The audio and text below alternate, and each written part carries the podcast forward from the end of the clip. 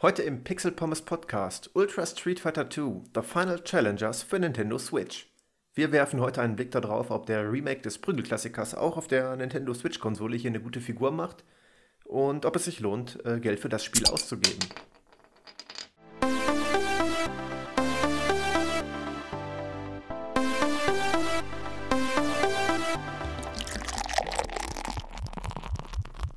Und damit auch herzlich willkommen zum Pixel Pommes Podcast. Ihr hört hier heute tatsächlich die allererste Episode des Podcastes. Genauer gesagt POM 001 zum Thema äh, Street Fighter, habe ich gerade schon gesagt. Ultra Street Fighter 2 The Final Challengers für Nintendo Switch. Ja, das äh, Kürzel für die Episoden habt ihr wahrscheinlich schon in eurem Podcast-Player gesehen oder allerspätestens gerade gehört. POM 001 wurde mir vorgeschlagen. als kleines Kürzel für die Episodennummerierung. Und das muss ich sagen, gefällt mir auch ziemlich gut, denn irgendwie es klingt so POM 001 oder POM 002. Das klingt einfach appetitlich, weil man hoffentlich sofort an Pommes denkt und damit auch wieder den Namen Pixel Pommes im Kopf hat. Ja, so sind die Episoden jedenfalls durchnummeriert und benannt. Äh, ich hoffe, dass es sich relativ leicht zu merken ist, denn das ist auch gleichzeitig das Kürzel für die Kurz-URLs, auf die wir dann auch nochmal in den Show Notes zu sprechen kommen. Da werde ich nochmal das Ganze verlinken. Und ja, herzlich willkommen zur ersten Episode. Es geht los mit Street Fighter. Genau, Street Fighter feierte letztes Jahr das 30-jährige Jubiläum. Capcom zelebriert das Ganze immer über einen äh, etwas größeren Zeitraum. Das war, meine ich, auch schon beim 15. und beim 20. Jubiläum so. Wo dann um das Jubiläum herum in dem Zeitraum das ein oder andere Goodie erscheint. Ja, in dem Falle schauen wir uns das erste Goodie von diesem Jubiläum an, denn das war im, in der ersten Jahreshälfte 2017, ich meine es war Mai, Ultra Street Fighter 2, The Final Challengers für die Switch-Konsole. Ein wunderbarer Remake des alten Street Fighter 2. Ähm, der basiert, glaube ich, auf dem Super Street Fighter 2 Turbo HD Remix, der schon 2008, äh, lass mich nicht lügen, ja, 2008 für die äh, PS3, die Xbox 360 und die PSP rauskam und da schon eine wunderbare HD-Grafik geboten hat die den Stil von Street Fighter quasi äh, beibehalten hat. Also sprich, wir hatten immer noch diesen Cartoon-Style, aber es hat sich halt immer noch gut angefühlt, fand ich. Und ich bin nicht ganz sicher, äh, da habe ich nichts Offizielles zu gefunden, ob Ultra Street Fighter 2 The Final Challenge das auf diesem Teil basiert. Zumindest legen es die Sprites nahe, denn sie sehen sehr ähnlich aus und machen auch auf der Switch eine wunderbare Figur. Jetzt ist die Frage, ich habe vorhin schon vom Remake gesprochen, es ist die Frage, ob es wirklich ein Remake ist oder ob es nur eine logische Fortsetzung ist, denn wie wir auch in einer späteren Episode, da werden wir Street Fighter Classic allgemein noch intensiv behandeln, noch hören werdet, ist ja Street Fighter 2 immer äh, relativ evolutionär weiterentwickelt worden. Sprich, die einzelnen Teile untereinander hatten für den normalen Gamer oder für den Street Fighter Fan, aber nicht unbedingt für den Pro Gamer, äh, immer nur sehr, also nicht sehr stark erkennbare Veränderungen. Das heißt, wenn man sich das Modul von Street Fighter 2, The World Warrior, also der erste Release auf Heimkonsolen, gekauft hat, hat man unter Umständen keinen großen Unterschied zu den nachfolgenderen Games gemerkt. Das waren eher Änderungen evolutionärer Natur, wie zum Beispiel ein paar neue Charaktere oder Balancing, neue Funktionen, wie später dann äh, die Super-Kombos oder das EX-Meter. Das waren auch alles spielerisch große Änderungen für das Game. Ich weiß, als, als, also als Fighting-Game-Fan kann ich das nachvollziehen, aber ich kann auch verstehen, wenn man nicht für 150 D-Mark dann unbedingt den neueren Teil kaufen wollte. Deswegen, äh, wenn man schon den alten hatte. Ja, und deswegen könnte man auch vielleicht Ultra Street Fighter 2 The Final Challengers für die Switch auch eher als Fortsetzung bezeichnen, da es dort auch Änderungen in diesem Ausmaß gab, wie schon äh, in den, in den, oder zwischen den ursprünglichen Street Fighter 2 Teilen durch die Grafik, durch die Aufmachung und vor allem auch durch das Alter, es waren inzwischen vier Konsolengenerationen dazwischen, neigt man sehr schnell dazu, von einem Remake zu sprechen, was auch nicht falsch ist, aber ja, es ist vielleicht auch ein bisschen beides. Also es ist zum Teil Remake, zum Teil Fortsetzung von Street Fighter 2. So könnte man das vielleicht formulieren. Wir betrachten das Ganze hier aber jetzt mal aus der etwas unabhängigeren Fan- und Retro-Perspektive, denn ein Pro-Gamer bin ich bei Fighting Games äh, wahrhaftig nicht, sodass wir hier heute leider nicht auf, auf ganz so viele Details eingehen können, einzelne Attacken auf Frame-Ebene analysieren, ob sie sich genauso verhalten wie in den einzelnen Versionen von Street Fighter 2 für die alten Konsolen. Das kann ich leider nicht. Äh, es wäre auch, glaube ich, ziemlich trocken für den Podcast, so als, als Thema. Ähm, wir machen hier eine allgemeine Game Review, schauen uns das ganze Game mal ein bisschen an. Ich erkläre ein bisschen, welche Modi es gibt, wie man spielen kann, wie ich die Grafik finde, den, den HD-Remix und ob ich eine Kaufempfehlung aussprechen würde. Das soll quasi Inhalt des Podcastes sein und nicht oder keine allzu tiefe Analyse des, des Gameplays im Vergleich zu den alten Teilen. Da kann ich nur sehr oberflächlich sprechen. Aber es gibt ja im Internet genug äh, Portale, Webseiten und YouTube-Kanäle, die da etwas tiefer im Thema sind, die man gerne dann aufsuchen kann, wenn man da tiefer einsteigen möchte. So, ich habe meine Switch hier vorbereitet, äh, das Game als Cartridge eingelegt. Ich kaufe die Games immer gerne auf Cartridge, denn äh, ich bin ja, wie gesagt, Sammler von den Franchises, die ich, die ich sehr mag. Und ja, Street Fighter gehört eben dazu, sodass es dann eigentlich auch klar war, dass ich das Game physikalisch erwerbe und nicht als Download-Titel kaufe. Ich starte mal parallel und erzähle mal ein kleines bisschen, was, äh, was das Game ausmacht. Denn grundsätzlich hat hier Capcom in dem Remake sich an Street Fighter 2 orientiert. Klar, hat auch als Basis wahrscheinlich, äh, wahrscheinlich auch als Codebasis zum Teil einen der letzten Street Fighter 2 Releases genommen, aber das Ganze wurde in ein neues Menü gesteckt, denn man hat damals ja natürlich die Arcade-Fassung auf die Heimkonsolen gebracht und dann nur rudimentäre Menüfunktionen hinzugefügt, wie ich glaube, es gibt ein kleines Einstellungsmenü, äh, kann dann noch ein paar Optionen machen, zum Beispiel bei Super Street Fighter 2 Turbo und so weiter kann man dann auch noch, glaube ich, die Geschwindigkeit einstellen. Aber das war es im Großen und Ganzen auch schon. Man hat da relativ wenig Auswahlmöglichkeiten und landet schnell im Spiel. Heutzutage erwartet der Gamer natürlich ein paar mehr Funktionen, da es ja hier vom Prinzip her zwar ein Arcade-Game ist, aber man ja nicht einfach nur die Münze einwirft und danach sofort das Game startet, sondern man hat ja hier ein komplettes Paket geschnürt mit allem, was den Street Fighter 2-Fan begeistern soll. Das fängt dann in dem Falle hier auch schon bei dem Splash-Screen an. Der ähnelt vom Stil her den Super Nintendo-Versionen. Ultra Street Fighter 2 The Final Challengers. Äh, der Announcer äh, spricht auch noch im Hintergrund, den habe ich jetzt leider hier ausgeschaltet vom Ton her, da ich nicht weiß, ob ich das äh, spielen darf. Es kommt aber jedenfalls schon mal Retro-Feeling auf, wenn man sich das Intro und den Titelbildschirm anguckt. Das Intro ist der bekannte Ryu, auch in HD-Grafik, wie er den Hadoken Richtung Spieler schleudert und anschließend zum Titelbildschirm überleitet. Im Hauptmenü angekommen finden wir eine ganze Fülle an Optionen, die wir von der SNES-Variante in der Form nicht kennen. Dort haben wir einiges zur Auswahl. Erstmal zum Allgemeinen zum Menü. Ich persönlich finde das Menü verhältnismäßig langweilig gemacht. Es ist natürlich hier schön, wir haben auf der rechten Seite ein paar Illustrationen, die äh, comicartig aussehen. Und äh, ja, die sehen auch nett aus, aber ich finde, es hat nicht diesen typischen Fighting-Game und vor allen Dingen auch nicht Street Fighter-Stil, denn von der Schriftart, von den, von den relativ, ähm, ja, wie soll man es nennen, äh, gediegenen äh, Formen der, der Menüoptionen erinnert es wenig an alte Street Fighter-Titel. Egal, welchen ich jetzt so betrachte, da war das Menü immer etwas aufregender. Und ich finde, hier hätte man ruhig etwas mutiger sein können. Nichtsdestotrotz haben wir hier alle Möglichkeiten zur Auswahl äh, in diesem Game. Äh, Spaß zu haben. Angefangen mit dem Arcade-Modus. Der erste und wichtigste Menüpunkt, zumindest für mich, denn ich persönlich spiele relativ wenig, ich habe wenig Zeit dafür. Und wenn ich ein Fighting-Game spiele, insbesondere Street Fighter, dann gerne im Arcade-Modus so gut, dass ich auf der schwersten Stufe locker wegrasiere, sozusagen, bin ich nicht. Sodass ich mich da innerhalb des Arcade-Modus auch verbessern kann und Fortschritte sehe. Von daher ist das für mich der wichtigste Modus. Neben dem Trainingsmodus natürlich. Der hier bei Ultra Street Fighter 2 The Final Challengers ähnlich gestaltet ist wie bei den alten Spielen. Nachdem wir also dann den Schwierigkeitsgrad, hier kann man von sehr leicht über leicht, mittel, mittelschwer, schwer, äh, sehr schwer bis hin zu super schwer auswählen. Ah, nee, es gibt noch Kinderleicht. Ich weiß nicht, ob die Gegner sich überhaupt bewegen bei Kinderleicht. Ich habe es nie gespielt, aber so vom Gefühl her könnte das dann etwa hinkommen. Denn auch leicht und mittel sind noch relativ gut zu bewältigen, wenn man kein Pro-Gamer ist auch. Äh, ja, kann man sich hier für eine Schwierigkeitsstufe entscheiden. Wählt die Rundenzahl, also Best of Three ist die Standardauswahl. Das Zeitlimit in Sekunden für den, für den Timeout innerhalb der Runde. Und man kann zusätzlich noch auswählen, ob man Kampfanfragen annehmen möchte über das Internet. Sprich, wenn man offline im Arcade-Modus spielt äh, kann man parallel über das Internet einen, äh, einen Kämpfer suchen, gegen den man online spielen möchte. Das kennt man schon, ich glaube, von fast allen online-fähigen Street Fighter-Teilen.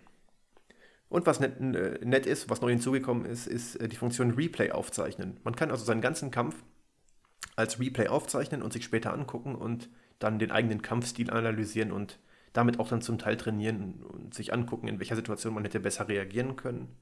Ich persönlich habe es noch nie genutzt da ich mich dann auch nicht so intensiv damit beschäftige vom Kämpferischen her, ich, ich habe einfach Bock auf das Game, zocke einfach und versuche auch klar, mich aktiv zu verbessern, lese auch Tutorials dazu, gucke mir Videos an von Kombos. Aber dass ich jetzt so ganz genau mein eigenes Gameplay analysieren würde, ist mir meistens zu mühselig. Aber ich weiß, dass einige das gerne tun und die sind dann auch zu Recht deutlich besser als ich in dem Game. Und die haben auch eben hier die Möglichkeit, das hier zu tun. Wenn man die Optionsauswahl bestätigt hat, kommt man zum Character Select Screen, den man schon aus Super Street Fighter 2 Turbo kennt. Mit Ausnahme Evil Rio und Violent Ken. Die sind hier äh, neu hinzugekommen. Ich glaube, die waren in keinem direkten Street Fighter 2 Nachfolger spielbar. Ich meine, es gab sie nur in Alpha zur Auswahl und in Street Fighter 4. Und ob es da in der Release-Fassung auch schon war, weiß ich nicht. Zumindest aber in Ultra Street Fighter 4 konnte man die auch äh, dann spielen. Ja, neben den beiden gibt es den klassischen Ryu, E-Honda, Blanka, Guile, T-Hawk, Feilong, Balrog, Sagat, Akuma, auch sehr schön. Den gab es ja auch erst ab Super Street Fighter 2, Tur Super Street Fighter 2 Turbo. Äh, den klassischen Ken, Chun-Li, Zangief, Dalsem, Kemi, äh, DJ, äh, Vega und M. Bison. Und damit das, äh, das Rooster entsprechend bündig aussieht und nicht unten rechts ein Leerkästchen ist, hat man dort die Möglichkeit geschaffen, einen zufälligen Charakter auszuwählen.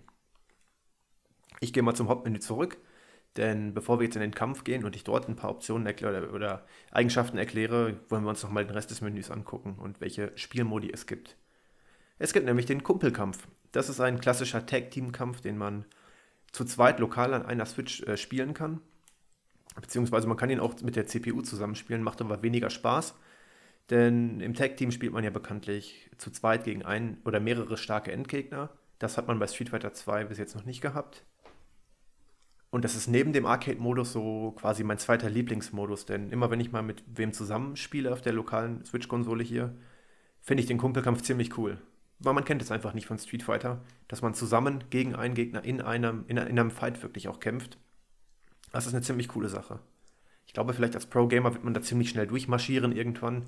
Ich kann nicht ganz einschätzen, wie die Schwierigkeit wirklich ist, äh, aber ich glaube, dass das schon eher eine Option für den Casual Gamer ist. Wobei ich es an dieser Stelle auch ziemlich cool finden würde, wenn man einfach zu dritt spielen könnte und zwei Leute gegen den anderen spielen. Also sprich, der Starke würde auch von einem, von einem, von einem echten Spieler gesteuert werden und nicht von der CPU. Steht leider nicht zur Auswahl, aber ich glaube, das wäre auch eine witzige Konstellation, das mal so zu zocken. Dann gibt es den Versus-Modus. Hier hat man die Möglichkeit, äh, Spieler gegen Spieler oder Spieler gegen CPU zu spielen. Man kann sich auch äh, CPU gegen CPU quasi angucken, dass man, äh, dass man einfach zwei Kämpfer in, unter verschiedenen Einstellungen gegeneinander kämpfen lassen kann. Oder dann eben das obligatorische Switch-Feature, der lokale Kampf, dass zwei Leute mit zwei Switch-Konsolen per, per Wireless LAN gegeneinander spielen können. Erwähnt sei auch hier der Hinweis, dass beide Spieler das Spiel besitzen müssen. Es reicht also nicht wie früher beim Nintendo DS, ich glaube, beim GBA gab es auch oder ein oder zwei Games, wo es gereicht hat, dass ein, eine Person die Cartridge besitzt und dann das Game per äh, Datenübertragungsoption der Konsole dann so eine Art Light-Version, meistens nicht mit allen Charaktern oder mit allen Maps, aber zumindest in einer spielbaren Light-Version an den anderen schicken konnte. Das geht bei der Nintendo Switch leider nicht mehr. Es müssen also beide Personen das Spiel besitzen. Was aber nicht unüblich ist. Ich fand nur die Option bei den älteren Nintendo-Konsolen ziemlich cool, dass man halt dann auch eben so eine Art Demo-Version an den Kollegen schicken konnte, das und dann zusammen die ein oder andere Runde zocken konnte. Der nächste Modus ist der Online-Modus. Den habe ich noch nicht wirklich getestet. Kann ich jetzt auch gerade nicht äh, reingehen, weil ich kein Nintendo Switch Online-Abo habe. Ich habe mich dann entschieden, dass, äh, dass das Abo quasi in, in, in, äh, in Form eines PlayStation Plus Abonnements zu tätigen und wollte das nicht für jede Konsole tun. Das ist mir dann noch irgendwann zu teuer. Ist aber tatsächlich schade. Da es Ultra Street Fighter 2 The Final, The Final Challengers hier nur für die Switch gibt und nicht für andere Plattformen, sodass man auch tatsächlich zum Online-Spielen jetzt äh, ab Mitte 2018 das Abo zwingend benötigt, um online spielen zu können. Dann gibt es den Trainingsmodus, der ist relativ unspektakulär. Man hat hier nur zu Beginn die Auswahlmöglichkeit, ob man Kampfanfragen über das Internet während des lokalen Trainings annehmen möchte und kommt anschließend dann zu dem Character Screen, wo man seinen eigenen Charakter und den Trainingspartner auswählt. Kann dann die Stage aussuchen, auf der man gerne spielen möchte und bekommt dann die Möglichkeit, hier seine Moves zu trainieren. Der nächste Spielmodus ist komplett neu hinzugekommen. Das hatte man in dieser Form in bis jetzt keinem Street Fighter Release und zwar der Weg des Hado. Hier spielt man aus der Ego-Perspektive im dreidimensionalen Raum, steuert dort äh, Ryu tatsächlich und muss die Switch Joy-Cons vorher abdocken. Also man nimmt sie in die Hand und stellt die Konsole entweder auf den Tisch oder ins, am besten ins TV-Dock und äh, kann dann quasi durch die Bewegungssteuerung der Joy-Cons die Moves äh, von Ryu ausführen. Es wird hier in der Beschreibung mit realitätsnah äh, beschrieben. Ich habe das nicht so empfunden. Ich hatte mega die Probleme, das Ganze auszuführen und habe dann auch sehr schnell die Lust verloren, es weiter auszuprobieren. Denn so wie man es jetzt vermuten würde, dass man einen Hadouken macht, hat das nicht funktioniert. Ich finde, das ist eine Spielerei, die kann man gerne ausprobieren, um die Switch Joy-Cons ein bisschen zu testen mit der Bewegungssteuerung. Ist aber kein Modus, den ich weiter verfolgen würde, ehrlich gesagt. Ich finde es immer sehr gut, wenn die Entwickler neue Modi in das Spiel einbauen. Allerdings ähm, ist dieser nichts für mich. Ich finde das relativ langweilig und die Bewegungssteuerung auf Teufel komm raus, nur weil es sie gibt, einzusetzen, das äh, muss nicht unbedingt sein, meiner Meinung nach. Dann haben wir die Galerie. Die besteht aus Illustrationen und Artworks aus dem vergriffenen Buch Street Fighter Artworks Supremacy. Und dort kann man diese äh, Illustrationen und Artworks, nachdem man sie freigeschaltet hat, das geschieht durch lokales Spielen, angucken. Es ist quasi der Anreiz, weiterzuspielen äh, und kann sich dort einige Sachen angucken. Finde ich als Street Fighter-Fan ganz nett, allerdings ist der Anreiz relativ gering, denn Vieles kennt man vielleicht auch schon. Ich habe auch schon ein anderes Artwork-Buch von Street Fighter. Einige Sachen wurden ja auch von Capcom in diversen Blogs veröffentlicht. Sodass es immer netter Game-Content für den, äh, für den Street Fighter-Fan ist. Aber ich, ich fand ehrlich gesagt früher cooler, wo man die Charaktere dann noch zum Teil freischalten musste. Wie zum Beispiel bei ähm, Street Fighter 2 konnte man ja, nachdem Akuma dann ins Game gekommen ist, ihn auch nicht sofort spielen, sondern musste erst, ich glaube, bis, bis M. Bison mit einer Punktzahl von mindestens 1,2 Millionen gekommen sein wenn man das oder, oder in einer gewissen Zeit, ich glaube, in einer gewissen Zeit ging es auch, wenn man die anderen äh, Gegner relativ schnell eliminiert hat, dann hat es auch funktioniert. Und dann hat ja zu Beginn des Kampfes gegen M. Bison kam ja dann Akuma. Akuma hat M. Bison umgelegt und dann musste man gegen Akuma kämpfen. Äh, solche Mechanismen fand ich halt ziemlich cool. Äh, dass hier schon alle freigeschaltet sind, ist nicht unüblich für Remakes in den ganzen Deluxe-Versionen, die äh, auf der Nintendo Switch erschienen sind. Zum Beispiel Mario Kart 8 Deluxe ist es ja auch so, dass der eigentliche Game-Content dann schon freigeschaltet ist. Äh, also alle Strecken, das war ja bei der Nintendo DS. Ich glaube auch bei der 3DS-Version noch nicht so, da musste man die einzelnen Cups auch noch freischalten. Bei Mario Kart 8 ist es ja dann auch so, dass man, äh, beziehungsweise bei 8 Deluxe, bei dem normalen 8 auf der Wii U weiß ich es gar nicht. Bei Mario Kart 8 Deluxe ist es ja auch so, dass man nur noch Fahrzeugteile freispielt und keine Cups mehr. Die sind ja von, äh, schon zu Beginn an alle verfügbar. Der nächste Punkt im Hauptmenü ist der Farbeneditor, wo man pro Charakter bis zu 10 Sets definieren kann. Ein Set besteht aus immer drei Farben, sogenannte Bereiche, die dann unterschiedliche Bereiche des Charakters einfärben, äh, zur Verfügung stellen. Und dort kann man eben seinen Lieblingscharakter oder wenn man auch möchte, alle Charaktere äh, customizen. Da man ja nicht wie in anderen Street Fighter-Teilen, wie zum Beispiel Street Fighter 5 auf jeden Fall, da hat man ja die, die Kostümierung sehr umfangreich gehalten wo man dann immer zu Aktionen, äh, oder zum Beispiel gab es ja auch die Red Bull-Aktion äh, mit Street Fighter, wo man dann dort äh, die, die Codes von den Dosen eingeben konnte und dann exklusive Red Bull-Kostüme bekommen hat. So auf die Spitze getrieben hat man es hier natürlich nicht. Hier hat man sich auf die Farben beschränkt, was ja schon gar nicht so schlecht ist. Denn es ist nur ein zusätzliches Gimmick für den äh, großen Fan, der dann halt eben seinen Charakter hier entsprechend customizen kann. Ansonsten gibt es hinter den Spielerdaten noch die Statistiken und Replays. Hier kann man sich zum einen die Spielerrekorde angucken, wie lange man insgesamt gespielt hat, welche Rekorde man im Arcade aufgestellt hat, beziehungsweise nein, welchen Rekord, also sprich, hier steht nur eine Zahl, eine Punktzahl, wenn man im Arcade-Modus erreicht hat. Wenn man die Tabelle sehen möchte mit verschiedenen Charakteren, muss man wie früher auf dem Arcade äh, den, das Intro zu Ende gucken. Dort wird dann später, nachdem die Szenen abgelaufen sind, die Tabelle eingeblendet. Schade, denn manchmal, wenn ich mir schon meine Rekorde angucken wollte, musste ich immer erst das Intro gucken da in den Spielstatistiken im eigentlichen Hauptmenü nur tatsächlich ein Arcade-Rekord äh, aufgelistet ist. Und dann gibt es den Rekord zu dem Weg des Hado, der ist bei mir 0. Man sieht die Online-Statistiken, die sind auch 0. Ranglistenstatistik entsprechend auch. Ranglisten-Siegesrate und ja, die Gesamtstatistiken. Ach so, genau. Der nächste Punkt innerhalb der Spielerdaten sind dann die Charakterrekorde wo man sich die Statistiken zu einzelnen Charakteren angucken kann, wie oft man mit welchem Charakter schon gespielt hat. Das sind dann die Einsätze, die beziehen sich immer auf alle Modi. also nicht nur online. Und dann gibt es weitere Statistiken, ähm, wie man mit dem Charakter online gespielt hat. Dann gibt es die Anleitung, die überspringe ich jetzt mal, das sollte selbsterklärend sein. Und die Optionen. Äh, die, äh, die Optionen sind ja relativ unspektakulär eigentlich, da kann man die üblichen Sachen einstellen, die man von anderen Games kennt. Nennenswert ist hier nur der Stil. Denn was ich sehr cool finde, ist, dass man neben der HD-Grafik und den, also der, der, den neuen Sprites damit auch, äh, dass man auch jederzeit auf die alten wechseln kann. Man kann also das ganze Game so spielen, wie es früher war und hat dann eine klassische Street Fighter 2 Grafik auf der Nintendo Switch. Das hängt bei mir immer so ein bisschen von der Stimmung ab. Also ich wechsle jetzt nicht andauernd, aber manchmal, wenn ich aus Retro-Stimmung heraus spiele, dann spiele ich Street Fighter 2, egal jetzt, ob jetzt äh, den Remake hier auf der Switch oder auf der PS2 oder wie auch, oder auch gerne auch manchmal in der 30th Anniversary Collection, dann die Urgames von der Arcade, die wurden ja dort integriert. Äh, dann spiele ich gerne in der alten Grafik. Äh, ich finde aber auch die neue sehr schön. Also die neue Grafik ist wirklich cool. Ich finde, sie behält so den Street Fighter 2 Charme bei.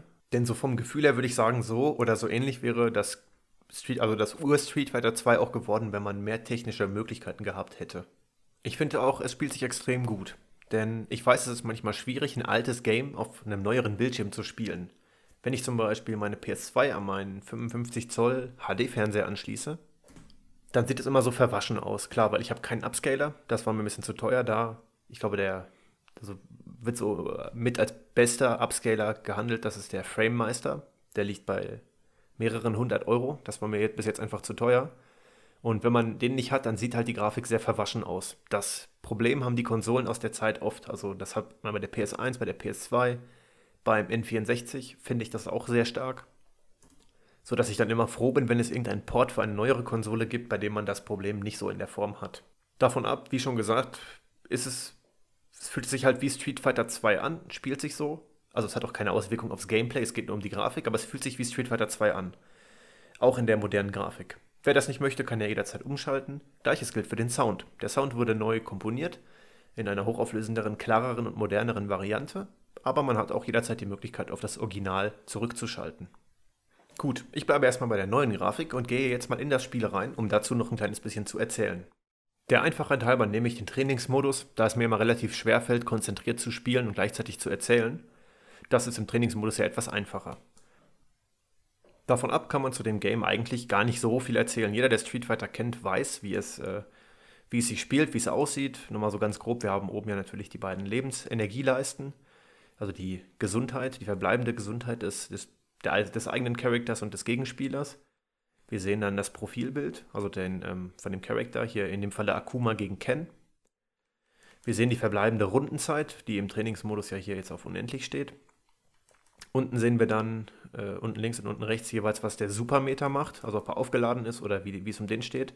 Und damit dann, ob man die Möglichkeit hat, eine Super-Kombo auszuführen, was auch im Trainingsmodus erfreulicherweise hier der Fall ist. Nochmal ein paar Worte zu HD-Grafik, die ich persönlich sehr mag. Wie schon oft gesagt, wahrscheinlich jetzt in diesem Podcast. Äh, die Grafik wirkt sehr bunt, also dieser leicht cartoon-ähnliche Stil von Street Fighter ist auf jeden Fall beibehalten worden. Wir haben keinen Pixelbrei, es ist schön klar dargestellt. Auch insbesondere weil ich den Bildschirm der Switch persönlich sehr, sehr gut finde. Äh, da passt es sehr hervorragend zu. Es spielt sich wie gewohnt gut. Also es ist natürlich auch Street Fighter 2 weiterhin. Es hat sich vom Gameplay her durch die Grafik nichts geändert. Falls es kleine Änderungen gibt im Detail, dann sind die allerdings dem allgemeinen Balancing geschuldet und nicht der Umstellung der Grafik. Denn das Spiel spielt sich in der klassischen Grafik genauso wie in der geremasterten Grafik. Was allerdings wichtig zu wissen ist, ist die Steuerung. Ja, und zwar die Steuerung mit den Joy-Cons, die ja das Standard-Eingabegerät der Nintendo Switch sind. Und die ist ausgesprochen gut. Ja, ich habe allerdings, ähm, was vielleicht tatsächlich auch ein Vorteil ist, dass wir diese Episode erst relativ spät nach Release machen. In der Zwischenzeit ist nämlich die 30th Anniversary Collection von Street Fighter rausgekommen. Da hat Capcom einige Arcade-Versionen, fast alle Arcade-Versionen, die rausgekommen sind, von Street Fighter in eine handliche Collection für alle aktuellen Plattformen gepackt und kann diese dann dort spielen. Und dort merkt man auf der Switch-Variante, ich habe auch die Switch-Version, davon äh, merkt man deutlich einen Unterschied, denn bei der 30th Anniversary Collection, wenn ich dort Street Fighter 2 spiele, habe ich deutlich mehr Fehleingaben.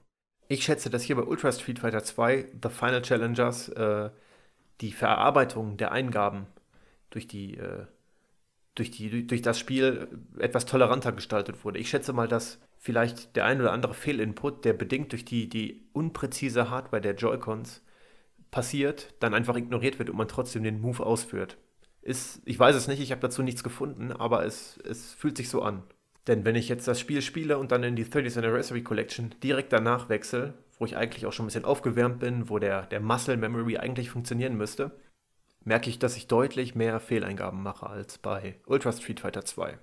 Und dadurch ist es vielleicht auch gar nicht mehr so in einer Reihe zu sehen wie die alten Street Fighter 2 Teile. So wie ich das vorhin gesagt hatte, dass das vielleicht auch so, so eine Art geistige Fortsetzung ist. Denn wenn da an dem Inputsystem rumgeschraubt wurde, was ich nicht weiß, das ist nur eine Vermutung, dann ist es allerdings schwierig, das als wirklichen Nachfolger zu bezeichnen, denn das, das Inputsystem ist ja das, was ein Fighting Game zum Großteil ausmacht und dann fühlt es sich schon wieder ganz anders an. Ich habe auch von Lioncast einen Fightstick, der äh, Switch-kompatibel ist, also den man an die Nintendo Switch-Konsole anschließen kann und damit spielen kann. Und ja, das müsste ich eigentlich mal, müsste ich vielleicht auch nochmal nachreichen. Irgendwie, ich werde es mal vielleicht auch nochmal in einem Blogbeitrag äh, etwas vertiefen und dann in den Shownotes zu dem Podcast verlinken, wie es sich da verhält. Äh, aber wenn das wirklich so ist, dass das Inputsystem da anders programmiert wurde, was ja halt gut für den Casual Gamer ist, dem es eigentlich relativ egal ist, der will einfach nur die Konsole in die Hand nehmen, der will zocken. Früher bei Street Fighter 2 auf dem SNES hat auch keiner nachgedacht, ist das Gamepad jetzt perfekt dafür oder kann ich was Besseres machen? Das war, glaube ich, eher so den Pro-Gamern vorbehalten. Also ich habe das auch früher nie hinterfragt. So, da gab es die Konsole, da war dieses Eingabegerät dabei und man hat das benutzt. Und man hatte immer noch einen Third-Party-Controller, weil der einfach günstiger war als der Originale. Äh, Big Ben, glaube ich, sogar, also sogar auch, ist ja so der Klassiker. Aber da, hat, da haben wahrscheinlich höchstens die Profis drüber nachgedacht, so, ob man da mit dem Fightstick mehr reißen kann. An der Konsole selber. Und deswegen würde ich das einfach mal so hinnehmen. Dieses Spiel als solches geschlossen zu betrachten, das ist das Spiel, das ist das, die Hardware drumherum und wie oder warum die Eingabe jetzt erstaunlich gut funktioniert, das ist äh, erstmal egal, wenn man das als Paket betrachtet, als geschlossenes Paket Street Fighter 2. Allerdings impliziert das natürlich auch, dass ich jetzt mit meinem Training aus Ultra Street Fighter 2 hier vielleicht nicht unbedingt mein Können auf den anderen Teilen verbessere. Schon, klar, irgendwie schon, weil man das Timing und so weiter bleibt ja gleich. Aber man muss hier mit einer Präzision arbeiten, die anders funktioniert als auf anderen Eingabegeräten. Insbesondere durch das Inputsystem äh, fühlt es sich ein bisschen anders an. Es fühlt sich leichter an. Denn ich muss natürlich klar, immer noch präzise steuern, kann vielleicht aufgrund der unpräzisen Joy-Cons das nicht immer so rüberbringen und kriege das durch die Software ausgeglichen. Aber das, es fühlt sich immer noch sehr leicht an. Also das, vielleicht ist das auch der Grund, warum ich das Game besonders gerne spiele, weil es, ja, weil es halt irgendwie ein Erfolgserlebnis ist, weil man relativ schnell gute Erfolge erzielen kann, zumindest hier im Arcade-Modus.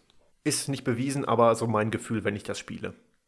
So, und damit wären wir eigentlich auch schon am Ende dieser Episode. Ich glaube, ich habe alles zu dem Game gesagt, was man äh, wissen muss.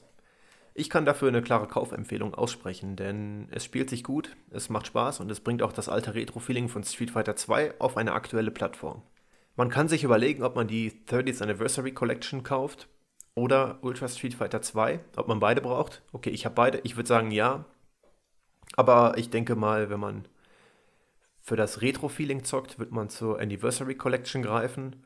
Und wenn man das einzelne Game, in dem Fall ist es ja nur Street Fighter 2, die Collection beinhaltet deutlich mehr, etwas intensiver spielen möchte, dann kann man auch guten Gewissens zu Ultra Street Fighter 2 The Final Challengers für die Nintendo Switch greifen. Ansonsten danke fürs Zuhören. Ich würde mich freuen, wenn ihr den Blog und die nächsten Podcast-Episoden auch vielleicht auch verfolgen würdet, falls euch das Format gefällt. Davon ab freue ich mich natürlich auch jederzeit über Kommentare, Kritik oder Anmerkungen zu dem Podcast, zu dem Blog, zu Pixel Pommes allgemein und sage dann Tschüss, bis zur nächsten Episode.